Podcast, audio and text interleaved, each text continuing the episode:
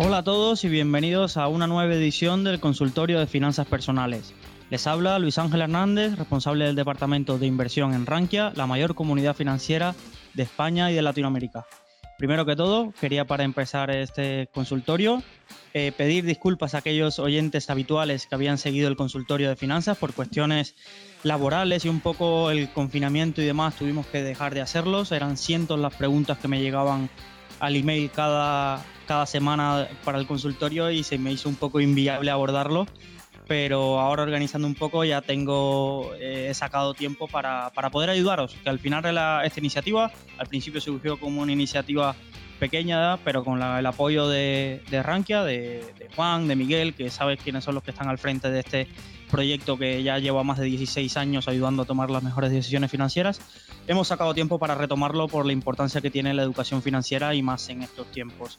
Para los que no se estén escuchando en formato podcast, intentaré como me pide eh, nuestro compañero Fernando, de que sea lo más animado posible para haceros ese ratito de gimnasio o ese ratito que vais escuchando por la calle lo más entretenido posible. Y intentaré también que esta una vez al mes, cuando realicemos el consultorio, siempre haya un invitado para darle ese punto de, de como dice Fernando, para que no solo escuchéis mi voz. Eh, nada, para los que me estéis conociendo la primera vez, eh, soy el responsable del, del departamento de inversión, que inversión al final, eh, nuestra especialización es fondos de inversión, bolsa y lo que podamos ayudar en la cultura eh, financiera eh, y dudas que podáis tener. El formato del consultorio, hay un mail que se llama consultorio.rankia.com donde podéis enviarnos las preguntas. Intentamos responderlas en directo. También tenéis el chat de YouTube donde podéis ir dejándonos vuestras preguntas. Y durante este ratico de una hora, para no hacerlo demasiado extenso, intentaré ayudaros y, darle mi visión tanto de las preguntas que podáis tener como la visión del mercado o de la situación que, vea relevante en ese momento. Eh, pues nada, vamos a, ello y nada, comentar un poco qué ha pasado en esta ausencia del podcast. Es decir, creo que lo dejamos de, realizar por febrero, hemos vivido el, confinamiento, un virus hace más de 100 años, un virus no paralizado el mundo de la manera que lo ha realizado el coronavirus.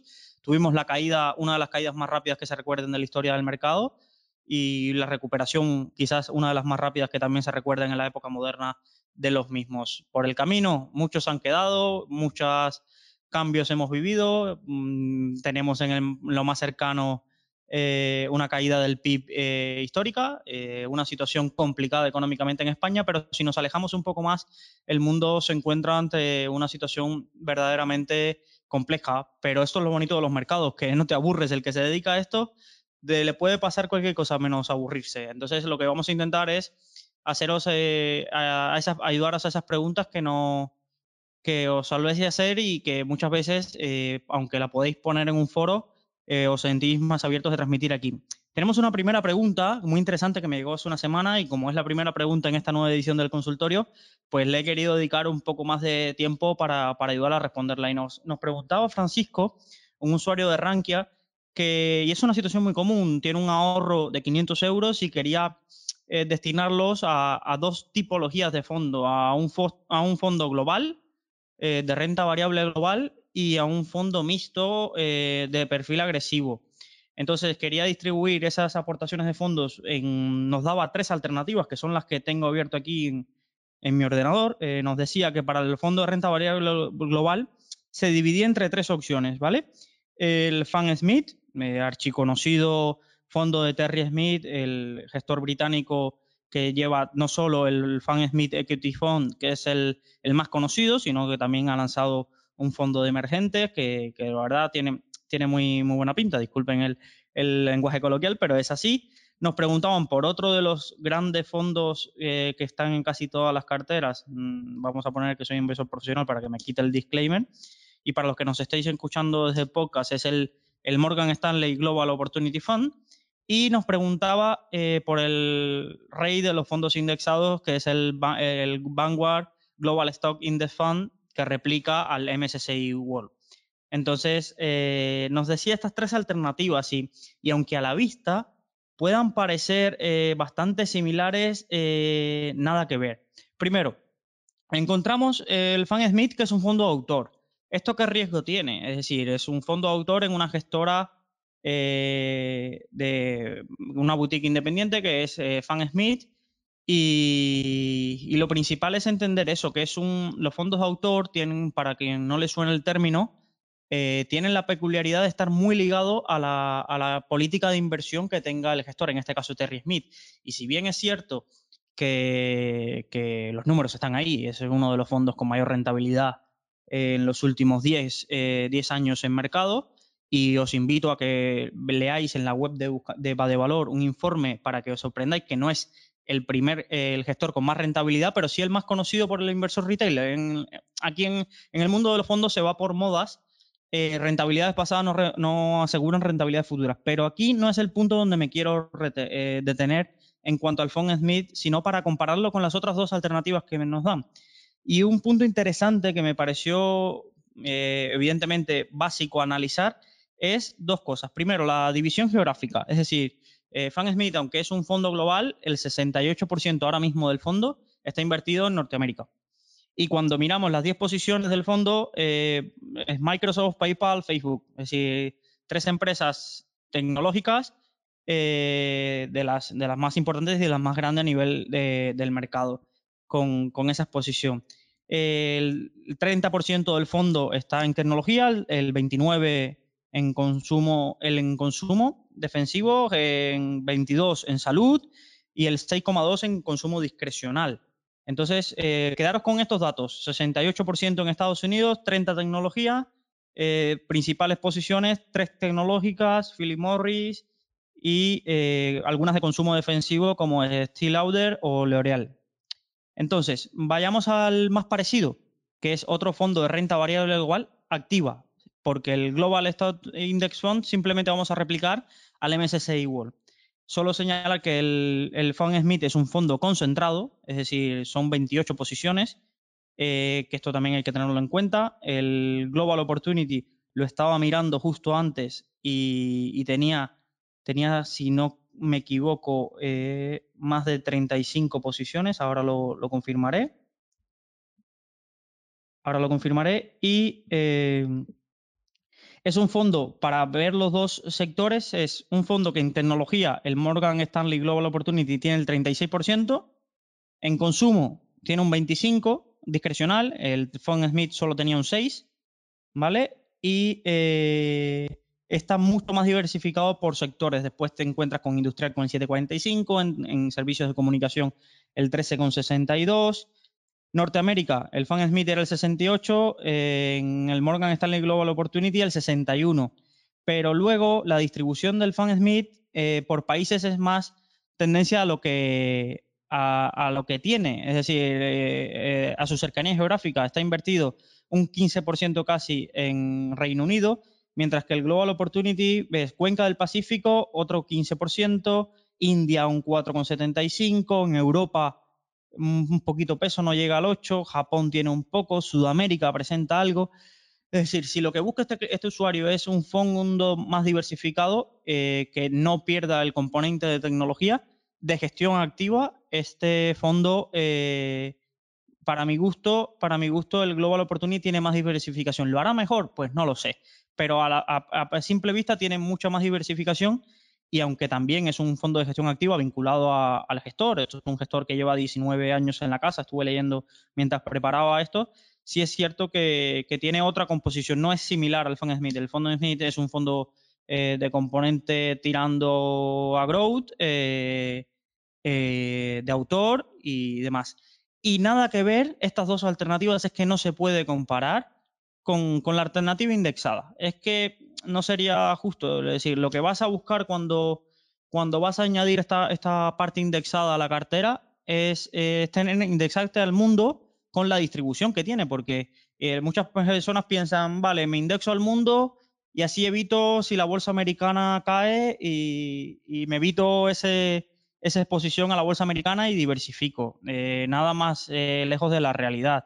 Porque tengáis unos datos, que esto sí me pareció interesante. El fondo el Vanguard Global Stock Index eh, en euros y de acumulación. Esto es importante, en euros es la moneda de, funcional del fondo y de acumulación simplifica eh, que este fondo no os va a repartir dividendos, sino que los dividendos que reciba de estas 1.619 compañías os lo vais a reinvertir en el mismo. eh, tiene 1.619 compañías, pero el índice que replica tiene 1.601. Entonces, eh, es una diferencia de 18 compañías eh, que no influirá grandemente en el fondo, pero es un, dato curioso, es un dato curioso. El, el permedio actual del índice que replica es del 24,4, es decir, no estás comprando valor, esto es un índice diversificado global que va a buscar las empresas más representativas del mundo. Y es interesante eh, ver los datos del portfolio. Los que me estáis siguiendo en directo podéis verlo, pero para que os deis cuenta, Norteamérica, 70% del fondo. Es decir, con este fondo, tu mayor exposición va a ser a Norteamérica. Pero hay algo más, más interesante aún, es que los 10 primeros países representan el 86% del, del fondo. Es decir, que entre Estados Unidos, Japón, eh, Reino Unido, Canadá, Francia, Suiza, Alemania, Australia y Holanda, bueno, Holanda y Hong Kong, eh, representan lo que vaya a ser este, este, este fondo. Es por ello que muchos inversores prefieren buscar la alternativa de un fondo que replique al índice de, del ACWI, ACWI es ACWI, disculpen mi pronunciación, que todavía conservo con mucho gusto alguna parte del acento cubano de esa tierra que me, que me vio nacer. Y muchos buscan ese, ese, ese, índice a replicar porque tiene una mayor diversificación geográfica.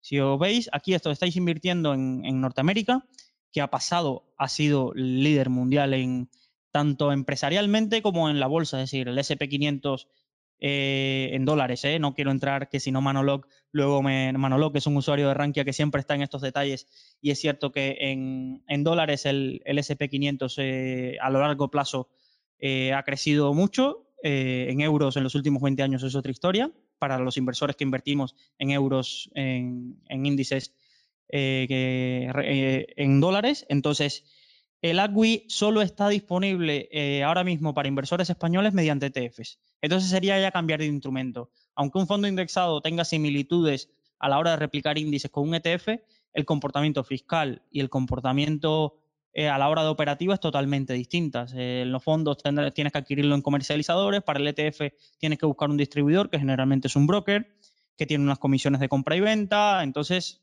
ojo a las diferencias. Entonces, a mí, si lo que busca es hacer aportaciones este usuario, aportaciones periódicas a largo plazo y tener una cartera diversificada, pues siempre tiraría al indexado. Tiraría al indexado porque con el indexado no vas a tener que preocuparte de, que si en el Morgan Stanley Global Opportunity salió el gestor porque fichó por, por BlackRock o cambió la estrategia o el fondo lo han cerrado a nuevas participaciones porque la estrategia ya no aguanta más dinero, que es, creo, este caso. Creo recordar que a partir del 31 de diciembre mm, este fondo tendrá un soft close. Eh, para los que estáis empezando, los fondos también cierran, es decir, eh, no admiten más patrimonio. Tenemos muchísimos casos de fondos que han cerrado porque su estrategia, si sigue entrando patrimonio, ya no es factible. Entonces, este fondo, el Global Opportunity, de Morgan Stanley, eh, creo recordar que el 31 de diciembre hará soft close, que significa que los que, inversores que ya tenían dinero podrán seguir aportando, pero no estará abierto a nuevos inversores. Entonces, eh, tiraría por el indexado para evitarte el dolor de cabeza. Estás expuesto al mundo con buena parte de la exposición a Norteamérica, pero para pues, aportaciones periódicas y una cartera diversificada, incluso este fondo es el que te encuentras en las carteras de los principales robo-advisors y no falta, no falta porque es una exposición al mundo y el mundo ha crecido siempre. Otra cosa es que, que en el futuro no sea así y eso hay que tenerlo, no porque tener esto vas a aumentar tu patrimonio, pero al menos vas a estar diversificado y, y a no ser que quiebre el mundo, tu, cartera no, no, se verá con riesgo de pérdida elevada. Vale, para no extenderme mucho más, también me preguntaba por dos opciones y aquí creo que tiene un poco este usuario eh, con, ah, nos ofrece dos alternativas para la parte un poco más defensiva de su cartera, que él buscaba un mixto. Y nos propone dos fondos mixtos, eh, pero nada eh, de mixtos agresivos, eso es la categoría de mixtos agresivos, para aquellos usuarios que estén empezando un fondo mixto es que invierten tanto en renta variable como en renta fija. Eh, y nos propone dos fondos. Uno, el MFS Meridian Prudent Wealth, es un histórico de los fondos mixtos, surgió hace ya casi 12 años y para lo que es un fondo mixto, que tiene una parte más defensiva, tenía una rentabilidad, estaba mirando a, 10 años cercana al 7%, que es eh, bastante elevada para lo que es un fondo mixto. Y después nos ofrecía como alternativa el Baelo Patrimonio de Antonio Rico, uno de los fondos que surgió de un eh, inversor amateur que compartió y comparte en su blog eh, numerosa información y que tiene un sistema de inversión basada en compañías de dividendo creciente, es decir, compañías que aumentan el dividendo, pero que también le, otorga peso y eso es lo que lo convierte en mixto, porque si no, no, sería, no sería considerado un mixto, sería un, considerado un fondo de renta variable. incluye también renta fija e incluye también eh, parte de, de, oro en, la cartera. Entonces, eh, pero no tiene nada que ver. Es decir, son dos fondos totalmente distintos. Uno lo tendríamos que comparar y buscar ese espacio en la cartera a esa eh, parte de la cartera que queremos para compañías defensivas, quizás ya más establecidas, más maduras, que reparten ese dividendo creciente de forma y que la alternativa a Baelo eh, sería quizás eh, un ETF de dividendos aristócratas, buscar alguna alternativa o algún fondo de, reparto de dividendos, pero no tiene nada que ver con, el MFS, porque incluso el MFS es, un fondo que, aquí lo estaba mirando, es decir, es un fondo eh, muy interesante, pero miramos, miremos las participaciones en las carteras. Para los que no estáis escuchando, os voy a comentar las principales posiciones de la cartera del, MFS actualmente, del Prudent Wealth, y tenemos LEC Immobilian, eh, notas, del, eh, notas del Tesoro, letras del Tesoro de Estados Unidos a diciembre de 2021, Alphabet, Costco, eh, un futuro del Russell 2000 en corto, es decir, aquí el, el 5% del fondo lo tienen posiciones cortas, esto en Baelo no existe, es decir, no, no, no, tienen, nada, no tienen nada que ver un fondo con otro y en fondos es importante y algo básico es solo comparar eh, fondos de la misma categoría y del mismo perfil de inversión. Porque si no, eh, estaríamos comparando cosas totalmente distintas y llegando a conclusiones equivocadas. Un fondo de renta variable global, tienes que clasificarlo entre, vale, es gestión activa o gestión pasiva, y comparo los de gestión activa con los de, gestión, con los de gestión activa, las otras alternativas, y los de gestión pasiva con gestión pasiva. Si lo mezclamos, categorías y demás no, no se parecen. El Prudent Well es verdad que lo ha hecho muy, muy bien. Tiene un punto más de riesgo, para mi opinión, que el, que el fondo de Baelo. Es cierto que el fondo de Baelo eh, es una estrategia, un fondo autor.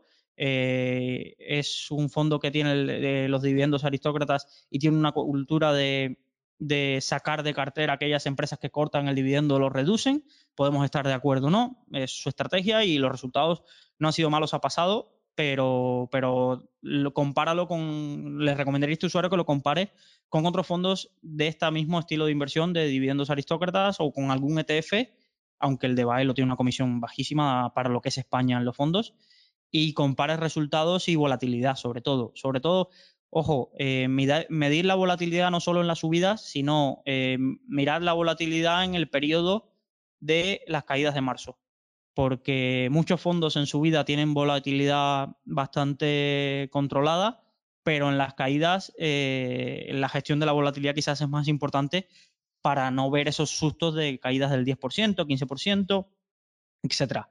Entonces, esa es mi opinión sobre los fondos. Espero que, hayáis aprendido un poco a la hora de, de, analizar fondos.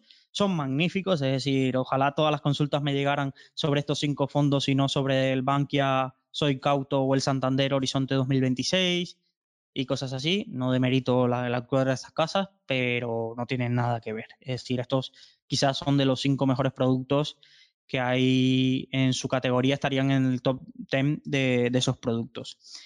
Eh, vale, vamos allá y voy a mirar las preguntas que tengo en el chat. Gracias a todos. Eh, es decir, me, alegra que, estéis ahí, a ver si, si os puedo servir de algo. Vale, nos preguntan, ¿qué significa eh, discrecional? Vale. En la, en la, gestión de carteras, discrecional implica, si el usuario no puede, me puede recordar en qué punto lo, mencioné, mejor aún porque se interpreta de, de varias maneras. Discrecional es cuando el gestor puede tomar decisiones eh, sin seguir un patrón o un índice lo estoy explicando intentando simplificarlo demasiado, ¿vale? Eh, pero, pero es como cuando tiene total libertad para tomar las decisiones sobre la cartera sin tener que rendir cuentas. Y me diréis, vale, todos los gestores entonces eh, tienen discrecionalidad. Pues sí y no. Por ejemplo, un fondo, eh, hay muchos fondos, y eso es importante saberlo, eh, que no pueden ponerse en corto por folleto. Y hace poco vivimos un caso, ¿vale? Un gestor de un fondo que lo estaba haciendo muy bien se va porque en el folleto del fondo disponía que solo se podía invertir a largo. Y el gestor quería defender que él también veía en su estrategia eh, invertir en corto, es decir, apostar o invertir en compañías que cree que lo va a hacer mal, pero el folleto no se lo permitía. Entonces, este gestor no, no puede gestionar discrecionalmente eh, esa cartera, sino que tiene que cumplir los requisitos de la cartera. Otros ejemplos, ¿vale? Hay muchos gestores que les gustaría muchas veces irse todo a liquidez, es decir, oye, veo, por ejemplo, se nos acercan las elecciones americanas, ¿vale? Muchos gestores les gustaría eh, llevarlo todo a liquidez, venderlo, estar fuera de mercado antes de las elecciones americanas y esperar a qué pasa y ver y posicionarse ya una vez sabido el resultado. Esto muchos fondos de los que tenéis en cartera no lo pueden hacer, porque el folleto pone que deben estar un 70% invertido. ¿Vale? Y me diréis, ¿y quién pone esa regla tan tonta que obliga a que mi gestor tenga que estar un 70% invertido si el día antes de las elecciones quiere salirse? Aquí lo que se evita, lo que se evita es que, ese tiempo que el gestor no esté invertido, tú sigas pagando comisiones cuando el fondo no está, aunque está tomando una decisión de inversión que es ir a cash, pero no te está generando, vamos a llamarle rentabilidad positiva. Quizás te haya evitado el coste de oportunidad de una caída, pero no te está haciendo una inversión. Entonces, tienes el 70, están obligados a tener el 70% invertido en renta variable y ese fondo, si cae la renta variable, no lo va a poder esquivar, aunque el gestor te haya escrito 10 cartas avisando de que el, de que el mercado va a caer, pero él tiene que seguir el 70% invertido. Entonces, esto pasa muchísimo y os animo a revisar los folletos de inversión de los fondos que tenéis para que os llevaréis una sorpresa de cuántos fondos eh, no pueden salirse del mercado y, o no pueden tener mucha liquidez. Y eso es un problema. Eso es un problema pero tenéis que ser conscientes de ellos y saber el riesgo. Eh, ese es uno de los riesgos que se corre al gestionar un fondo, que el, gestor no pueda aplicar todo lo que él gustaría por las limitaciones que tiene un vehículo eh, como los fondos de inversión.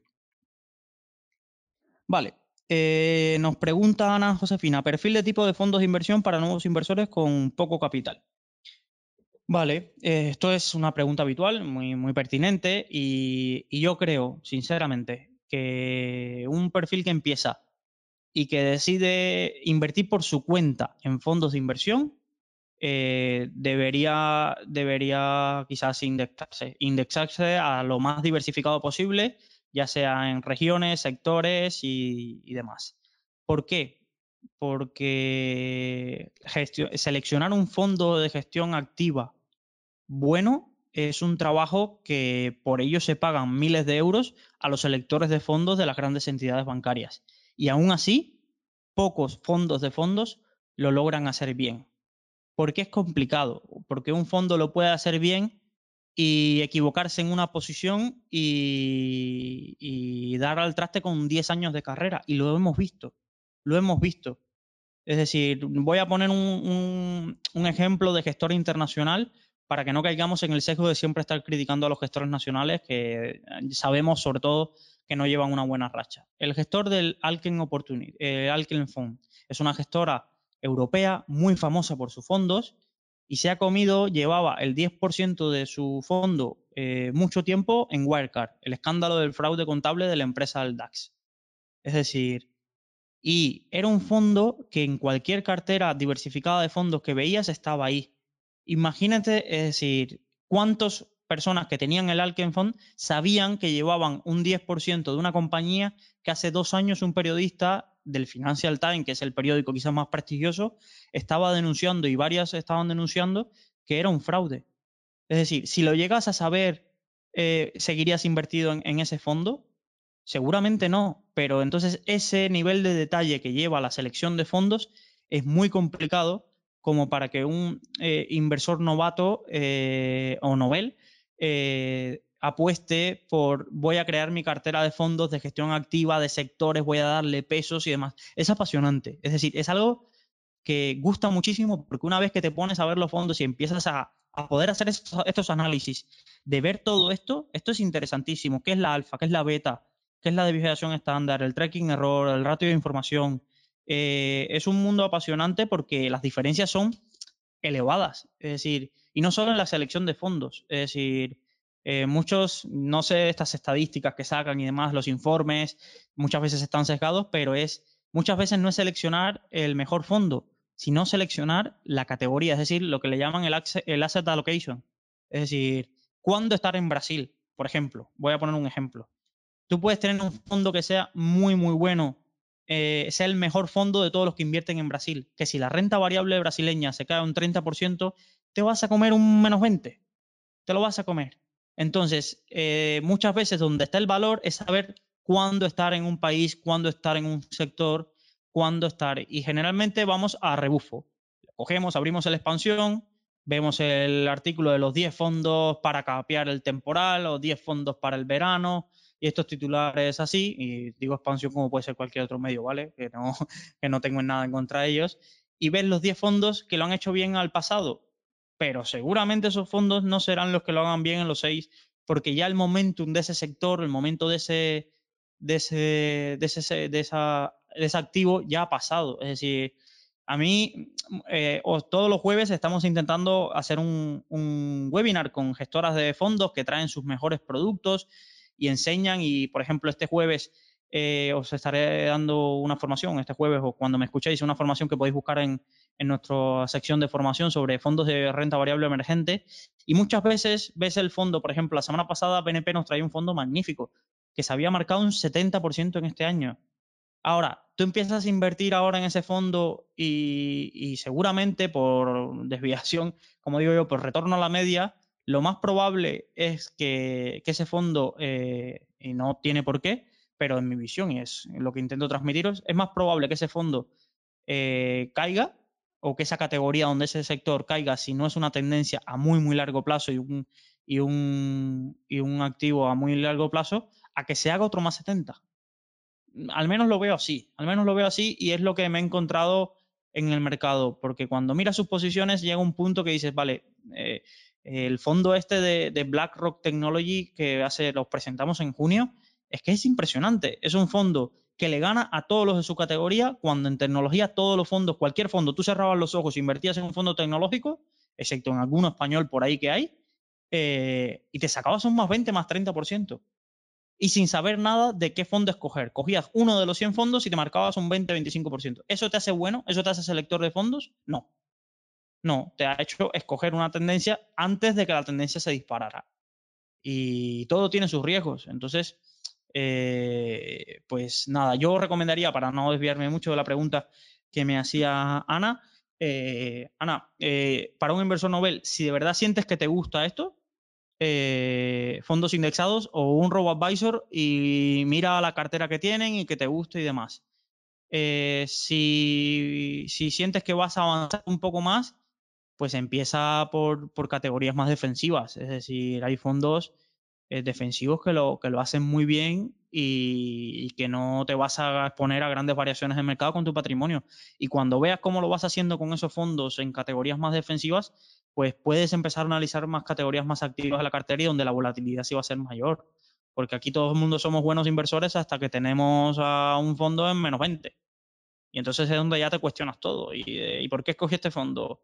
Y claro, cuando ves a uno en menos 20, siempre hay otro que te enseña un fondo que está en más 30. Y dices, uff, pues entonces hay que mirar entonces la, cuando hacemos una cartera, eh, por qué la tenemos y por qué la teníamos en su momento. ¿Y ha cambiado algo? Es decir, si yo tengo un fondo europeo, un fondo en emergentes y un fondo tecnológico y en dos meses los tengo en menos 20, ¿debería cuestionarme y cambiar de fondo? Pues depende, ¿por qué invertiste en su momento? ¿Qué ha cambiado? Eh, ¿Ha habido algún cambio en la gestora? ¿Has visto alguna bandera roja de el fondo ha empezado a caer y, me he encontrado un anuncio en toda página en un periódico el primer mes que subió, aunque el fondo esté en negativo. Entonces, todas esas cosas son detalles para ver y, lo hacen complejo. Y lo hacen complejo y bonito el, arte de seleccionar fondos, entonces yo empezaría por ahí y no me voy a alargar más. Eh, me pregunta, eh, opinión sobre el F-Leg Mason, Mason eh, US Letter Cup.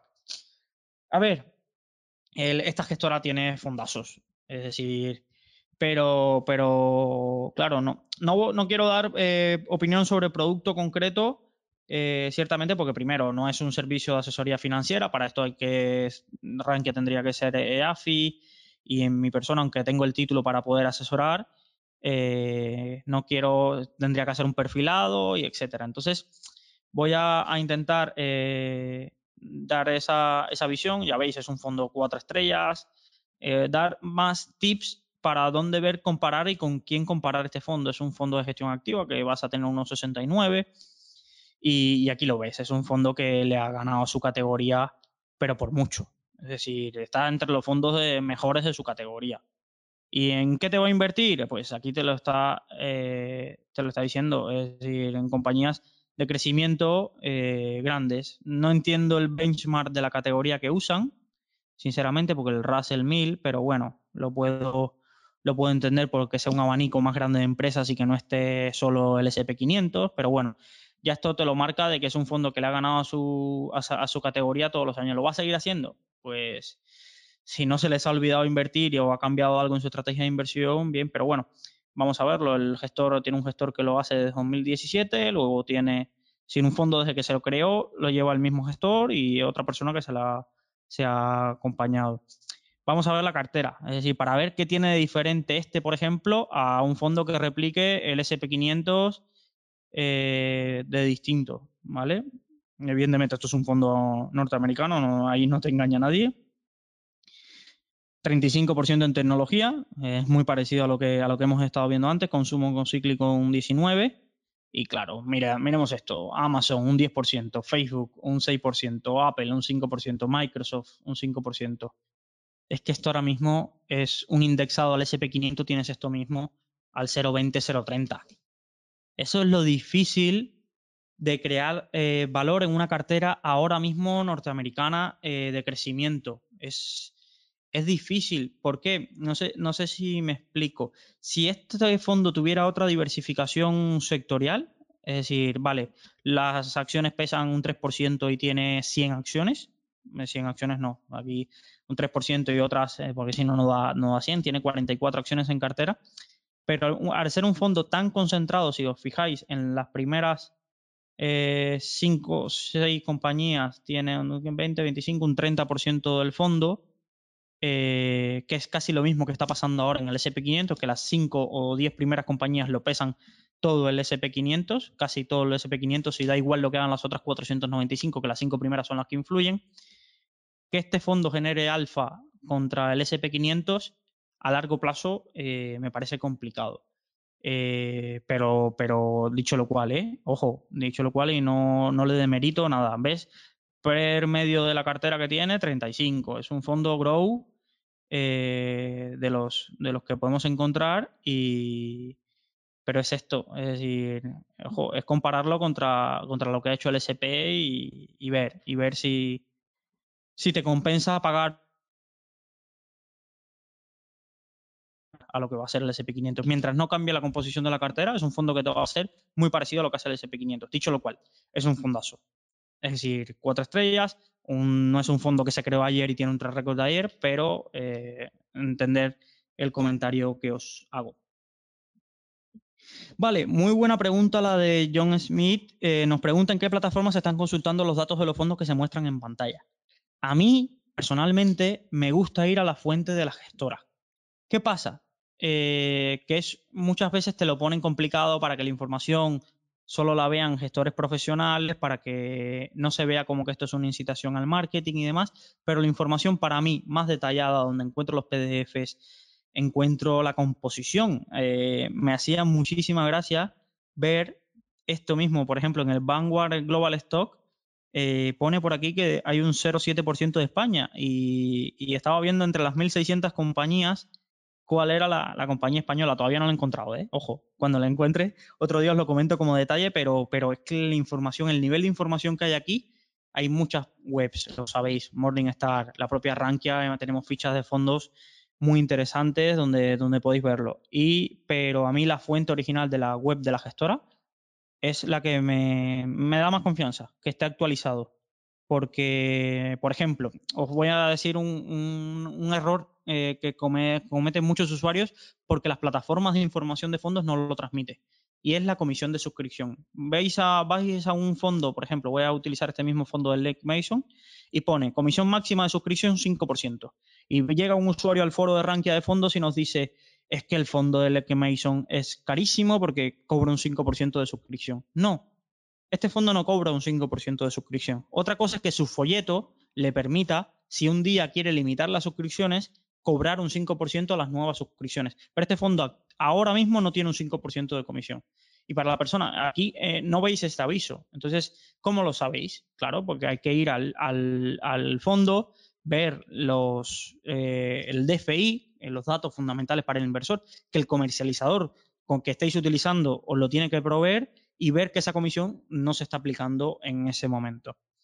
dicho lo cual, y algo que quería señalar, es que muchos de estos fondos y sobre todo a, Francisco, el, el, usuario que nos hizo la primera pregunta, estos fondos, muchos ya los tenemos, eh, Rankia ha llegado a un acuerdo con, con EBN y no es cuña publicitaria porque la verdad que es, eh, más ayuda que, la parte eh, que pueda generar de ingresos y ha llegado a un acuerdo para ofrecer clases limpias, ¿vale? Y os, diréis qué es una clase limpia. Una clase limpia son aquellas, un fondo ¿vale? Un fondo tiene una misma estrategia de gestión, ¿vale? Pero eh, ofrece eh, al institucional, que quién es el institucional, el comercializador, el asesor financiero, el banca privada y demás, una categoría más barata del mismo fondo que el que le ofrece al usuario final. ¿Por qué? Porque ese eh, inversor le va a poner, el, gran inversor institucional le va a poner mucho más dinero y por tanto le permite alcanzar esas economías de escala. Entonces, tradicionalmente a las entidades comercializadoras no les interesaba ofrecer a, nosotros, que nos tratan como clientes retail, por si alguna vez escuchar el término, o minorista, no les interesaba ofrecer estas clases limpias. ¿Por qué? Porque estas clases limpias no generan retrocesiones al comercializador. Entonces, pensad que Amazon eh, si Amazon tendría interés en venderte un balón de fútbol si Nike no le da comisión de ese balón de fútbol. Pues seguramente no, y le interesará venderte un balón de cualquier otra marca que le deje una comisión a Amazon por realizar esa venta. Pues ese es sencillo, pero imaginaros que ahora llega un proveedor, y ya los hay y los, los existe, que te dé acceso a esa clase limpia. ¿Por qué? Porque él lo que hace es agrupar todos sus inversores que quieran invertir en el fondo y le ofrece esa clase limpia a cambio de, un, de una pequeña comisión, como es el, caso de BN. Entonces, en muchos fondos, en el Morgan Stanley Global Opportunity, en el MFS también está, existen clases limpias que tienen muchísima menos comisión, ahorros del 40, el ahorro medio generalmente que me he encontrado en clases limpias es entre el 30 y el 40%, ¿vale? Hay fondos, depende de la comisión que tenga y si es de renta fija, generalmente los ahorros son mayores, pero, pero hay, hay esta comisión. Entonces, hay más de ahora mismo 500 eh, fondos en Rankia que podéis eh, contratar eh, con clase limpia y os lo avisamos, os decimos, chicos, que sepáis que este easing es una clase con retrocesión.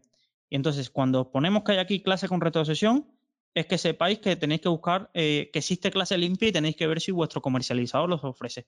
Ya os lo digo, no lo intentéis en ciertos comercializadores como Renta 4 y demás, porque no es un negocio no es un negocio y no los pueden ofrecer, pero EBN los ofrece y MyInvestor no los ofrece. Y hay algunas entidades que algún fondo de clase limpia sí que te ofrecen. A, eh, cambio de, ojo, eh, vamos a, ver, un ejemplo, tienes un fondo que cuesta 1,50 de comisión de gestión anual al año, eh, baja a 0,80 la clase institucional, pero tienes que sumarle la comisión de, de custodia que te añade EBN por ofrecerte esa clase limpia. ¿Te sale a cuenta? Sí, pero eh, tienes que, pensar que no te vas a ahorrar del 1,50 al 0,80, es decir, el 0,80, esa, esa distinción. Entonces os animo a navegar por el comparador de fondos de Rankia y, lo tendréis disponible. Nos gustaría que existieran clases limpias para todos los fondos que tenemos, que hay más de 19.000, pero ahora mismo son 500, ¿vale? Y muchos son de los, de los 500 que, que más contratan los usuarios en Rankia, entonces ahí lo tenéis y si os interesa, pues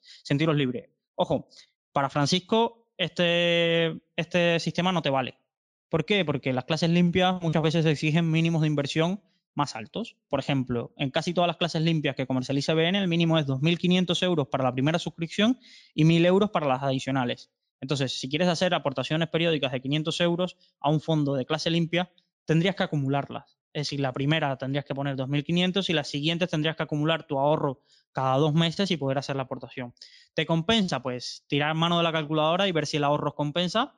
Y si no, pues en vuestro comercializador de toda la vida, utilizar las clases con retrocesiones y nada, pues esperar que se democratice un poco más esto y los minoristas cada vez nos bajen más las comisiones porque es verdad, es decir, yo cada vez que veo fondos con dos y algo de comisión, pues me sangra la vista, pero pero es que es muchas veces para determinados activos es que no hay alternativa en fondo indexado, entonces hay que pasar por el aro. Entonces, John, eh, lo que te digo, en la plataforma que estás viendo, que estás viendo eh, son, son la propia web de la gestora, ¿vale? No os asustéis cuando salga el cartel de que preguntándote si eres inversor profesional, no pasa nada por mentir ahí, mientras que no eh, los engañéis de otra forma, yo eh, eh, sigo para sobre todo consultar información.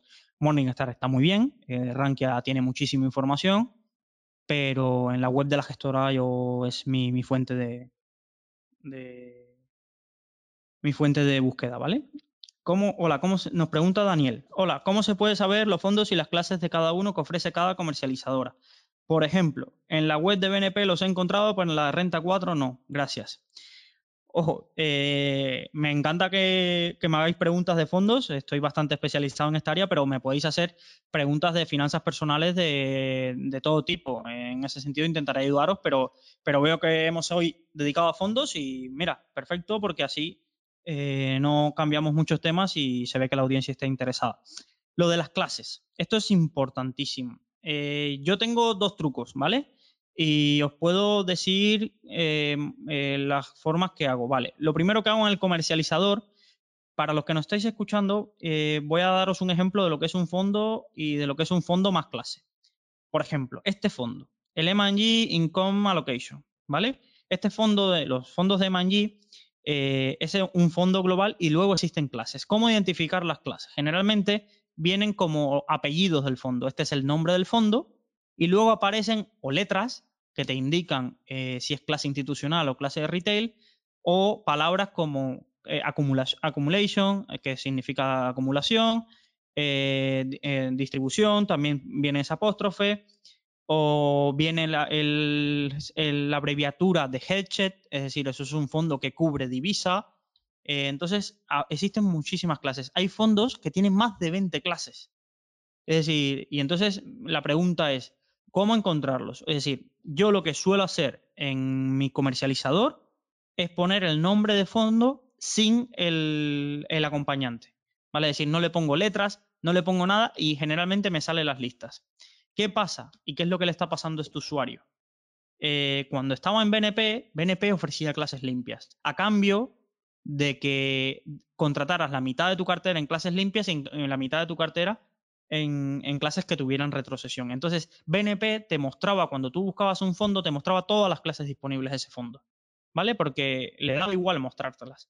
¿Qué pasa con Renta 4? Que Renta 4, que ha absorbido eh, a BNP Paribas, no ofrece clases limpias no le interesa ofrecer clases limpias porque, bueno, a BNP le pasó, no, no, no era rentable el modelo de negocio y no es el modelo rentable de, que, utiliza eh, Renta 4 porque aquí en este negocio todo el mundo tiene que ganar dinero, es así, pero, pero no solo pueden ganar los fondos, sino que el comercializador por ofrecértelos también necesita ganar algo, si no, nos quedaríamos sin comercializadores y solo podríamos comprar fondos nacionales.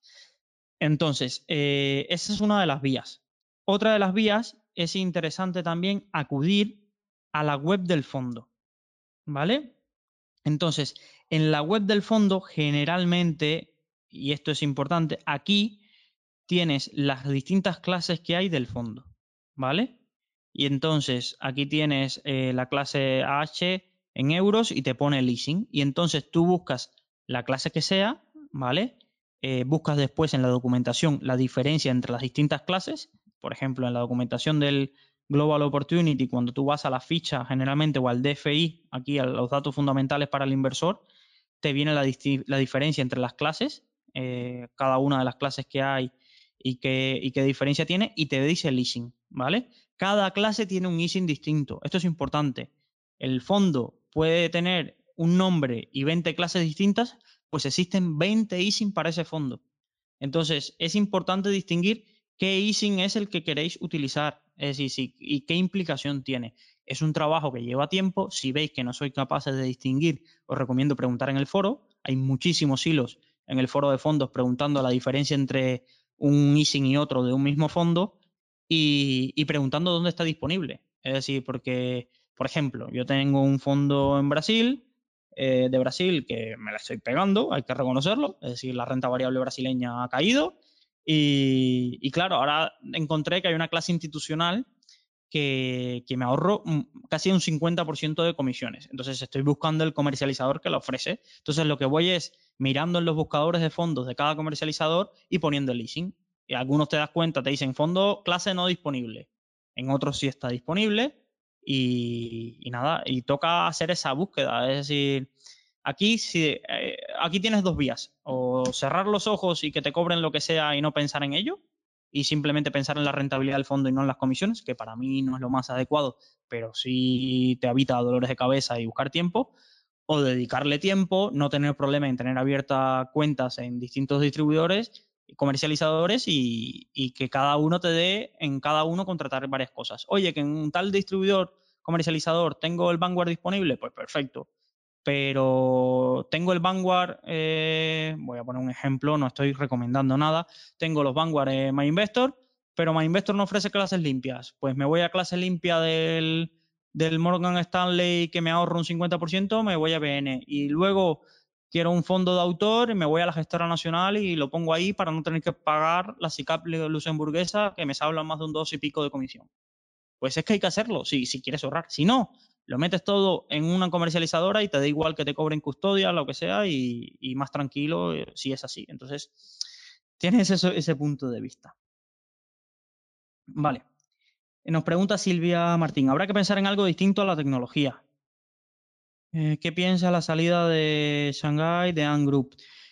Eh, no eh, intentaré no dar opiniones de, bolsa, pues nada más que porque no soy un especialista. Es decir, si ojalá si fuera un especialista, mi cartera a largo plazo estaría más en positivo de lo que está ahora. Es decir, en acciones, mm, primero que todo, porque es muy, muy variable. Es decir, evidentemente, Ant Group es la compañía de Jack Ma, el brazo financiero es, todos hablan de mm, cosas espectaculares. Podéis seguir a Carlos Otermín sobre lo que opina de esta compañía en Twitter y demás, y es impresionante lo que lees, pero no soy analista financiero, entonces no te puedo dar una opinión más allá de, lo que leo y demás, no lo he estudiado a fondo. ¿Habrá que mirar algo más allá de la tecnología? Seguro. Es decir, eh, mi composición de cartera ahora mismo en fondos lleva tecnología de forma tangencial, porque creo que me la perdí sinceramente, creo que me lo perdí y, creo que puede seguir subiendo a los años, sí, pero, pero creo que, que, tiene unos vaivenes que, no me gustan y hay, y hay distinta tecnología. Esto es un... Esto, esto, esto es algo interesante. A mí me, me gustan muchos fondos tecnológicos como ese de BlackRock y lo que me llamaba la atención es que de las 10 principales posiciones, muchas compañías eh,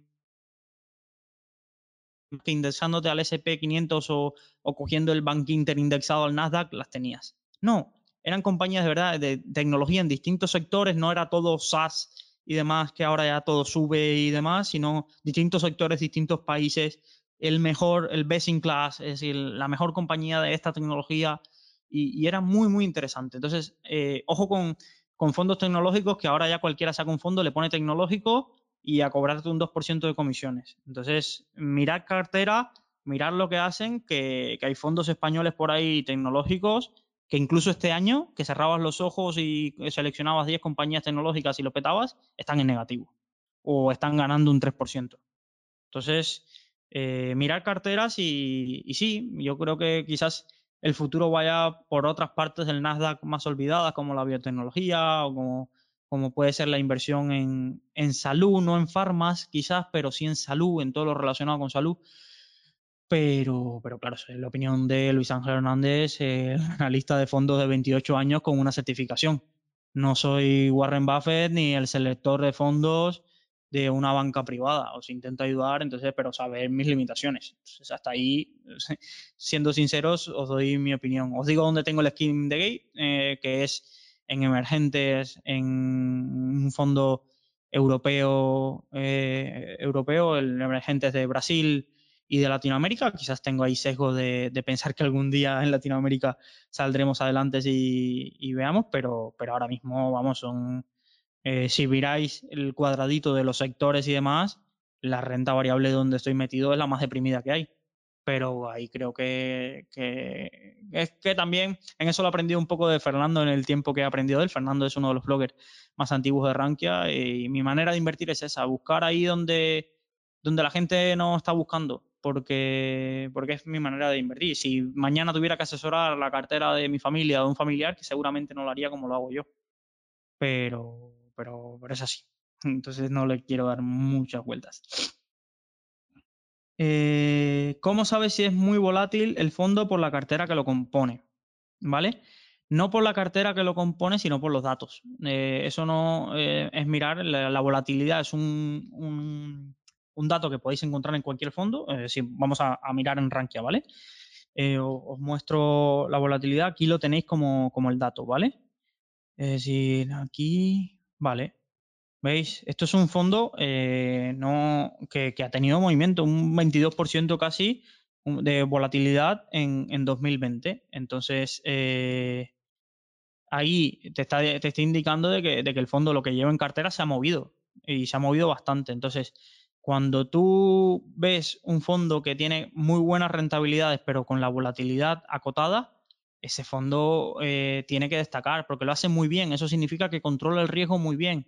¿Sabes? Que no es que se ha apuntado a una acción que se disparó y mañana cae en otras otro 10% y luego que son, lo digo, yo, los fondos eh, montaña rusa. Creo que aquí en España se dice igual, montaña rusa. Eh, que, no que no son actos para cardíacos también, ¿sabes? Es decir, un fondo que te baja un 40 y al otro año te sube un 70 y demás, pues a ver quién aguanta eso psicológicamente. Otra cosa es que se te olvide la contraseña y lo mires cada cinco años, ¿sabes? Pero, pero la mayoría de los inversores no somos así. Entonces, eh, yo, evidentemente, si ves que la composición de un fondo son en la cartera, son de letras del tesoro americanas a corto plazo o bonos de compañías muy estables como de Apple y demás, ese fondo ya de por sí debe tener una cartera con una volatilidad reducida. O fondos que, tienen estrategias complementarias, de, son, son fondos que, tienen volatilidad reducida. Los fondos de renta variable generalmente tienen volatilidades muy, muy altas. Y sobre todo en, años como este se nota. El tema es eh, cómo se comportan esas volatilidades en, en periodos de bajada. Porque es cuando más te afecta. Que un fondo te suba un 20 cuando sube todos los días un 5, un 7, un 8 y cosas así, te sube un 20 al año, psicológicamente no te afecta tanto que un fondo que, se marque un menos 10 de forma rápida y otro menos 10, y porque psicológicamente te, asusta y es donde empiezas a hacer los errores de inversión de sacar el dinero del fondo cuando quizás se ha recuperado. Es, que, es que ha pasado. Es decir, es que hay fondos que si se te hubiera olvidado la contraseña entre febrero y marzo, pues quizás estaríamos hablando de que ahora tuvieras un más 50%, pero si en febrero te asustaste vendiste y lo mandaste a uno conservador o a renta fija y la renta fija ha perdido dinero y el de renta variable, es que son las, las decisiones que, muchas veces tenemos que mirar las cosas con calma y, tomarnos un poquito de paciencia y perspectiva de las cosas. Vale, nos pregunta José María, ¿compensa las plusvalías anuales de un fondo con las minusvalías en acciones en la renta? Vale, son eh, ganancias patrimoniales eh, las dos, pero ojo, eh, las plusvalías las tienes que generar en el fondo. Es decir, tú ganas un 20% en un fondo y sacaste ese 20% a tu cuenta en efectivo y es ahí cuando se genera la plusvalía.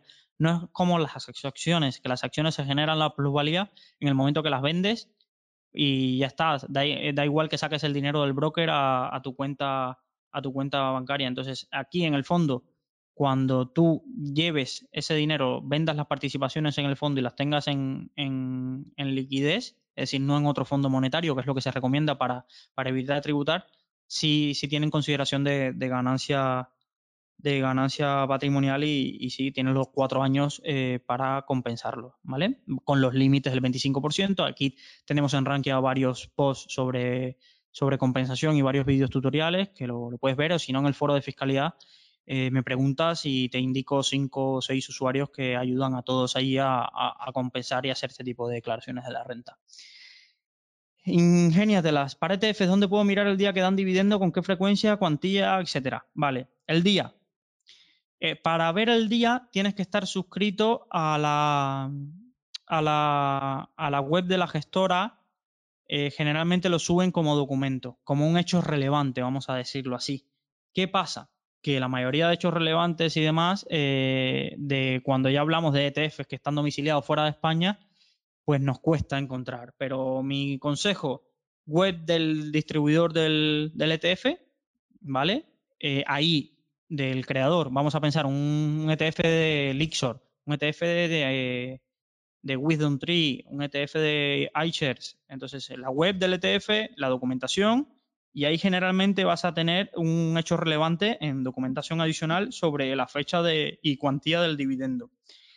En el DFI, generalmente del ETF, en el kit del ETF, no en el DFI, el kit del ETF, te va a poner eh, el periodo de distribución. Generalmente podéis encontrarlo como quarterly, que es de forma trimestral, anual o semestral. Y el detalle también que podéis tener para aquellos rara avis que tengan ETFs domiciliados en España, en la CNMV eh, salen como hechos relevantes, que ese ETF va a distribuir dividendos. Pero son muy raros los ETFs que hay aquí. El típico mm, BBVA Acción, eh, BBVA no, Lixor, IBEX 35 y cosas así. ¿Vale? Entonces no es lo típico, entonces no recomiendo decir, ah, voy a mirar de eh, iShares cuando reparte dividendo en la CNMV no lo vais a encontrar. No, no, no está. Entonces, eh, tenerlo pendiente. Generalmente también, ojo, los brokers, cuando tienes un dividendo, te suelen avisar con días antes de que STF ha anunciado que va a repartir un dividendo y te sale. En de giro al menos eh, avisan. Generalmente no con el tiempo que a uno le gustaría, pero avisa. Y Interactive Broker estoy casi seguro que avisarán. Entonces, eh, generalmente suelen respetar las mismas fechas los ETFs. Suele ser bastante metódicos en ese sentido. IAG, a Luis Hernández, tocayo en ese sentido de nombre y apellido, solo que mi madre me añadió el ángel. Eh, IAG, no quiero recomendar valores, eh, te recomiendo, Luis, un post desde Veritas, lo tienes aquí en la portada de Rankia, lleva varios días en la portada de Rankia porque es espectacular y ahí doy mi opinión abajo aterriza como puedas. Mm, si quieres saber mi opinión, ahí en el tengo un, comentario en el post de, de, Veritas, que es de los foreros que admiro de lo que sabe y de lo que puede desentrañar una compañía, desgranar una compañía, no desentrañar. Y, ahí doy mi opinión sobre el sector y demás. Es básicamente yo opino que todas las, eh, las aerolíneas, aunque hay algunas muy buenas, si esto se extiende, ya no será un tema de que sean buenas o malas compañías, será que será difícil sin ayudas públicas mantenerlas. Es decir, hay compañías que por temas de subvenciones tienen que volar sí o sí. La línea eh, Palma de Mallorca, Valencia, Palma de Mallorca, Madrid se tiene que mantener aunque sea deficitaria, aunque no vaya nadie, pero es un servicio esencial.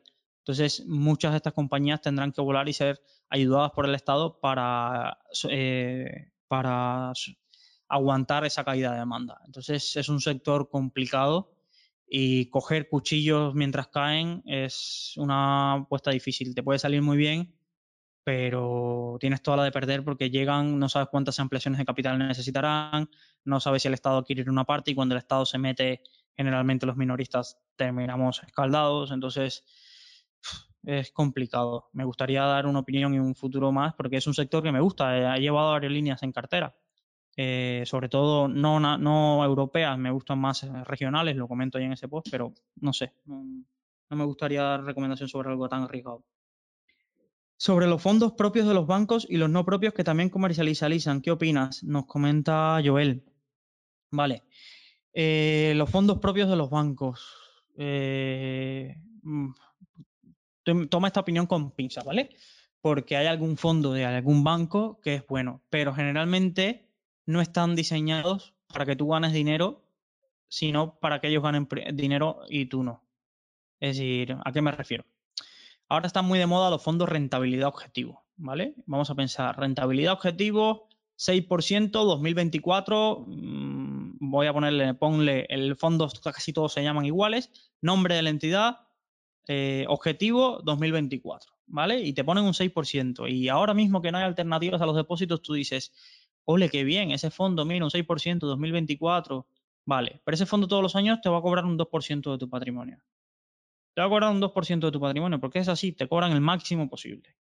No va a haber gestión activa, es decir, no va a haber posibilidad de que, de que haya una, una, apuesta o una inversión en un sector que crean que va a crecer. No, no están diseñados para eso.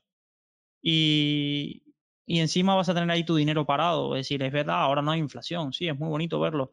No, que la inflación no, pero si no inflación no hay, pero es que tu dinero está parado y, otras alternativas de inversión lo tienes. Entonces, hay fondos de, propios de bancos buenos, es decir, y no lo voy a negar, es decir, mira, lo tenemos ahí. Es decir, voy a, para, la única alternativa que hay ahora mismo para un inversor español de haberse apuntado a la subida del Nasdaq era el Bank Inter Índice Nasdaq.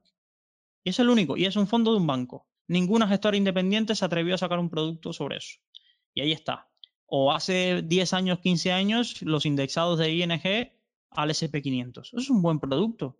No, no tanto quizás por la comisión que cobran, aprovechándose casi de que nadie más, aprovechándose, uy, es que últimamente estoy muy hater, me parece, pero sino eh, tomando que no hay competencia en esos nichos donde sacan, en su momento, donde sacaron ese producto, pero es que no tenías alternativa. Es decir, prefiero un indexado de ING al 1% al SP500 que un falso eh, fondo de gestión activa eh, de renta variable norteamericana con un nombre muy bonito al 225. ¿Vale? Entonces, eh, hay fondos buenos y, los hay. Es decir, por ejemplo, voy a poner un ejemplo de un, de un, plan de pensión que ha pasado, lo ha hecho muy, muy bien. ha pasado. No sé cómo lo va a hacer en el futuro el BBVA Telecomunicaciones. En todos los rankings, ese plan de pensión aparece como los primeros. ¿Es un buen producto? Pues lo ha demostrado en 10 años que, es un buen producto. Ha pasado. ¿Lo seguirá siendo? Pues no lo sé. Tenemos el ejemplo del Santander Small Caps. Sí, una rentabilidad muy buena. Lo llevó a ser el fondo estrella de una casa como Santander.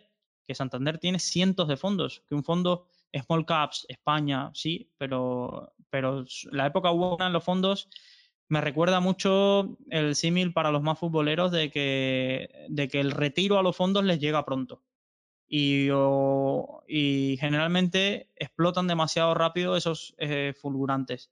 Mucho mejor tener quizás no el fondo más conocido, el que más alguien prensa y que tenga una estrategia fiel y que la siga y, y que aunque haya años que pierda es, lo normal y, y, que veas que no hay cambios, al típico fondo de que te hace un más 6 y ya salen todos los periódicos, eh, cambia la gestión, el gestor eh, ya empieza a tomar decisiones que, antes cuando no ganaba esa rentabilidad no tomaba y empieza a asumir más riesgos. Entonces, en bancos hay de todo, ¿vale? Y, lo que me preocupa de los bancos, que por la otra parte de tu pregunta que, que me hacías, que están comercializando fondos de otras casas son las famosas carteras modelos que crean los bancos. ¿Por qué? Porque ahora y cada vez con la arquitectura abierta eh, será más fácil que en el BBVA o en el CaixaBank o en Liberbank puedas acceder a los mejores fondos mundiales. Pero esa falsa sensación de seguridad te da que muchas personas, como no saben escoger fondos, eh, caigan en las garras de las carteras eh, gestionadas. Y en una cartera gestionada tendrás tres o cuatro fondos internacionales de los mejores, muy buenos y creados, y por, por ahí también te cuelan dos o tres fondos de la casa propios para, eh, eh, para hacer la, para llevarse esa, parte del producto y de colocar ese producto. Entonces, la mentalidad de los bancos españoles a la hora de ofrecer productos de terceros es, sí, te lo ofrezco, pero porque te lo voy a sacar por otro lado. Eso que te estoy ofreciendo de ya que no me llevo retrocesión de una entidad que comercializo, voy a ver si creo un robo advisor o voy a ver si creo una cartera gestionada con un nombre muy bonito y que va a enganchar a, a cualquiera persona o, que pase por la sucursal, pero ahí dentro de ello le coloco eh, producto propio que no es de tanta calidad y con comisiones elevadas. Y lo digo con conocimiento de causa, es decir, no es crítica sin fundamento. Es decir, antes de estar en Rankia pasé seis meses en una entidad bancaria eh, a pie de, ventanilla y, lo vi, y lo vi, lo, lo vi, lo noté y los incentivos en la banca están creados para eso. Y os animo a que miréis lo rentable que es el negocio de fondos de inversión para la banca española. Y para la gran banca española son muy rentables. como mismo mantener cuentas de clientes en depósitos y demás ahora mismo no es rentable, lo aparte de gestora de fondos da beneficios y millonarios mediante comisiones. Vale, eh, vale, voy a seguir con las preguntas e intentaré abreviar porque ya me, había comprometido a una hora y, no quiero que se haga largo, que la gente sale a pasear y a escucharlo por ahí, pero no tampoco los paseos duran dos horas y no quiero que no quiero que me pongan a velocidad 2.0 porque digan este no se calla y qué pesado es. Eh, nada, mm, ¿cuánto tenemos rendimientos? y por temor a la habilidad tenemos solo probabilidades, se afecta el rendimiento del fondo.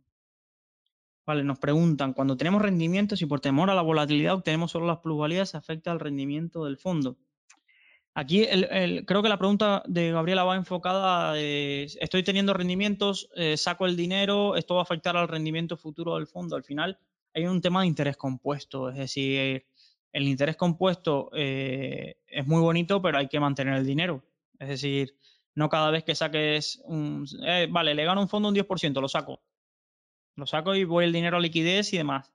Es decir, es que muchas veces los grandes rendimientos de, un fondo o de una acción y demás se producen en determinados días. Entonces, mientras más quieto tengas tu dinero, eh, mejor.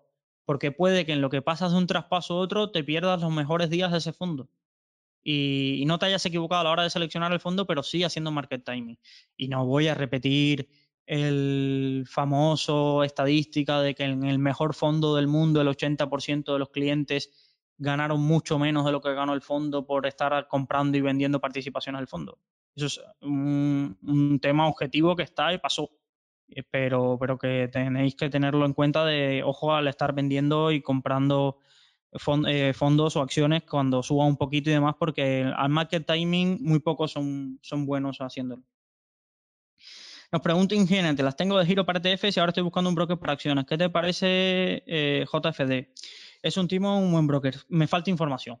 No creo que es un broker que está la sucursal eh, regulada en, en España. No creo que sea lo primero que comentas, pero me cuesta no. Yo que soy el típico friki que se lee los PDFs de que me expliquen cómo se hace la ejecución de, de, las acciones que envío a mercado, qué comisiones me cobran y demás. Eso que no se lee nadie, yo me lo leo y allí no lo encuentro. Y cuando no encuentro la información de cómo operar, eh, no me gusta.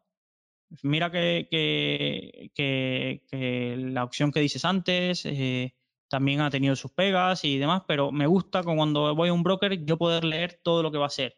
Y si, y si va mi, mi dinero va a estar en tal sitio y quién va a hacer las órdenes, es por ejemplo, con De Giro. Con De Giro yo sé que las órdenes en el mercado europeo, en, Francia, cuando compro una acción francesa, me las está ejecutando en Euronext porque es miembro del mercado. Pero sé que cuando las envío a Estados Unidos no estoy comprando en el Nasdaq, estoy comprando en, en Morgan Stanley y enviando mi orden al enrutador de Morgan Stanley. Que sé que eso me puede afectar a la hora del precio que obtengo, pero yo lo sé porque lo he leído en un PDF de tarifas y de ejecución que sé lo que estoy haciendo y yo lo asumo o Interactive Broker, leo lo que hace en determinados mercados y lo asumo y lo entiendo. Pero no me gusta ese tipo de intermediarios que no puedo leer esa información. Entonces, eh, ahora mismo ese intermediario es así, entonces no, te puedo dar una opinión ingeniera sobre eso. Eh, vale. John Smith nos hace una pregunta fundamental y, y, quiero abordarla rápido. Diferencia de fiscalidad de planes de pensiones versus fondos de inversión. No entiendo por qué se aconseja contratar un plan de pensión. En un plan de pensión difieres el pago de impuestos hasta la edad de jubilación. Pues John, ahí en YouTube hay un, consultorio de fondos que hicimos en diciembre del año pasado con Fernando, que es eh, mi compañero y un, gran eh, crítico sobre la fiscalidad de los planes de pensiones. Y lo que dices tiene todo el sentido. Los planes de pensiones son, voy a parafrasear una frase de él, son buenos para muy poca gente. Son buenos para muy poca gente porque tienes una prima de liquidez, es decir, no puedes mover tu dinero. Tienes un incentivo fiscal ahora, pero ahora mismo se está debatiendo que se va a quitar. Entonces, puede que tú hayas tenido 10 años tu dinero ahí por el incentivo fiscal y que ahora ese incentivo fiscal desaparezca y todavía tengas que tener tu dinero en el plan de pensiones. Cuando lo recuperes no sabes la fiscalidad ni los tipos que van a haber, entonces eh, puede que termines pagando lo que te estás ahorrando ahora, lo termines pagando de más cuando lo rescates. Es complicado. Yo lo que quiero decir es, yo ahora yo no me haría, yo, yo, Luis Ángel Hernández, no tengo planes de pensiones, ni en un futuro cercano pienso tenerlo. Entonces, el día que cambie de opinión, lo escribiré en un post y os diré las razones. Por ahora no, no tiene sentido. Vale. Eh, Joel Martínez nos pregunta, ¿dónde encontrar fondos indexados en el Nasdaq? En España solo hay uno, contratable. Es el Bankinter eh, índice Nasdaq, ¿vale? Fondo indexado, ¿vale? Eh, lo puedes contratar y lo puedes encontrar en casi todas las comercializadoras está. ETFs tampoco hay muchos. Ojo, porque los ETFs que hay por ahí, eh, casi todos los que hay indexados al Nasdaq son apalancados. Cuidadito con esto. Entonces, porque, porque los apalancados los carga el diablo. Entonces, eh, eh, no aconsejaría invertir en un ETF apalancado. Entonces, fondo indexado al Nasdaq tienes el de, el de Bankinter. para ser indexado no es barato, pero es lo que hay. Si quieres indexarte al Nasdaq, no tienes más opción. Lo, lo escribía en un post que os lo quiero mostrar. ahí los comento. Fondos indexados lo escribí la semana pasada. Eh, para los que me estén escuchando, lo podéis buscar en Rankia, fondos ingresados, comisiones, funcionamiento y cómo invertir en ellos. Y la realidad es que para España, para muchos índices americanos, eh, no hay producto. No hay producto. Para el SP500 sí, ahí sí hay producto de Vanguard, de Fidelity, súper baratos, Amundi, Pitted. Para el Nasdaq solo tenemos de Bankinter. Pero, por ejemplo, para un índice eh, tan, que tantas veces nos hablan del rendimiento que ha tenido y demás, como el Russell 2000, es que no hay producto no, aunque lo quieras buscar, no hay producto en España que replique a ese, a, ese índice, ¿vale? Entonces, como mismo no hay producto indexado a, al ACWI, entonces al, al, MSCI que incluye un poco más de peso en, compañías, eh, el All Country eh, Worldwide eh, World Index. Entonces, es, esto es un problema que, que los inversores minoristas tenemos y que la regulación con tantos pegas que ha puesto y ya no nos deja acceder a ETFs eh, domiciliados en Estados Unidos eh, nos ha fastidiado bastante.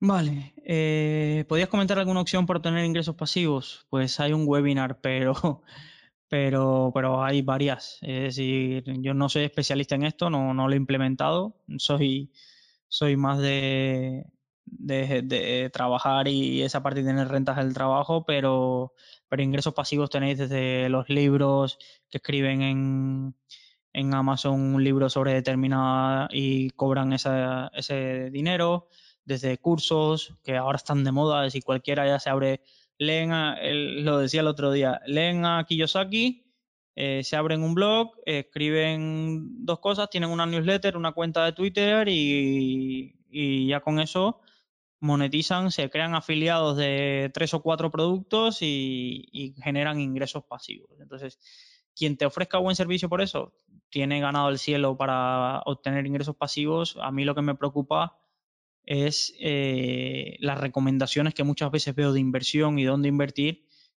cuando no se deja claro de que tú eres el ingreso pasivo de, de esa persona que te está recomendando y que tiene, tiene incentivos. Entonces, me preocupa eso porque cada vez lo veo más, sobre todo en las redes sociales que, veo. Está muy bien, yo felicito que la gente tenga esas maneras de, ser proactivo, de, crear proyectos, difundir información y demás, pero séle sincero a la gente y dile que, lo que tú vas a hacer es crear un curso para tú tener, complementar tu salario y demás y no, no sé, soy, no quiero abordar más por ahí porque, porque cualquiera se lo puede tomar personal y no, no va por ahí. Hay muchos cursos de calidad y gente que, que se gana de verdad todo porque comparte una información fundamental para los inversores, pero ah, también hay mucho crecepelo que no tienen skin in the game y están recomendando acciones y, cuando vengan mal dadas, esa persona habrá obtenido sus ingresos pasivos y le preocupará poco del que compró su curso o del que, o del que invirtió en él. Pero bueno. Eh, vale. Voy, voy cerrando un poco. Me pregunta Mari. Buenas tardes. ¿Considera apropiado para entrar a invertir en bolsa americana o europea en este momento teniendo un capital de 100.000 euros? Mari, si tienes 100.000 euros o empiezas a tener ese tipo de capital y no tienes mi idea, acude a un asesor financiero que te va a hacer una cartera diversificada. Te va a cobrar por ello, evidentemente, no son ONGs, pero yo creo que un buen asesor financiero, ya cuando tienes patrimonios que superan 100.000, 200.000, 300.000 euros, eh, no viene de más. Eh, adivinar qué funcionará mejor Europa y América lo hacen los periódicos todos los años. Yo diversificaría. Diversificaría porque ¿cuántos años llevamos escuchando que es el año de la bolsa europea? ¿Cuántos? ¿Algún año aceptarán? Seguro algún año uno de estos gestores acertará que dice que la bolsa europea será este año y se sacará un más 50 y se ganará ese año el premio no sé qué al mejor fondo, sí, pero los siete años anteriores que lo llevaba diciendo que lo que pasa es que aquí todo tiene muy corto plazo, la memoria de los inversores tiene corto plazo. Entonces ya con lo que te ha costado seguramente obtener esos 100.000 euros, eh, no juegues al market timing. Eh, si no eres especialista en esto, busca asesoramiento financiero, aunque no estés dos años con esa persona, pero que te muestre cómo se hace una cartera diversificada y entiendas los criterios que hay detrás de ello. Porque, porque si fuera sencillo, los asesores financieros estarían en la cola del paro. Porque no es sencillo, tiene su trabajo y, es interesante verlo. Vale. Eh, Vale, ¿qué precio de la participación se aplica a la compra de un fondo? ¿El del día que da la orden o el del de D más 3 que se compra eh, realmente? El día que, el valor liquidativo, el día que, entra la orden. Espero, siempre con esto hay muchísimos, muchísimos problemas. Eh, porque tienes que ver las horas de corte, es decir, las horas de corte, muchas gestoras tienen las horas de corte a la una de las compras de participación, otras gestoras los tienen a las 5, otras a las 3 entonces tienes que, mirar qué hora de corte aplica y, los valores liquidativos. Y mientras más complicado sea el, producto, puede haber más errores de este tipo, ¿vale? En la aplicación del, precio de compra del, valor liquidativo. Porque si no, piensa que si se aplicara el de D más 3, no a la hora de la compra, pero a la hora de la venta, habría mucha suspicacia. Es decir, si tú vendes hoy, pero se te aplica de más 3 y de pronto por el medio hay una caída de un 10, un 20% en esos dos días, eh, pues, o al revés, o que ha subido un 10, un 20%, habrían problemas. Entonces, se aplica aunque la, aunque la fecha efectiva pueda ser en D más 3. Pero estos temas son de los que casi nadie mira, eh, sobre todo temas de hora de corte, eh, cuánto demora un traspaso de un fondo a otro, o si qué días estás fuera de mercado cuando traspasas una cartera de un comercializador a, otro. Entonces, ahí es interesante, pero es más complejo. Ahí sí, sí es tema de poner caso particular en el foro y, que cada uno te, dé la experiencia.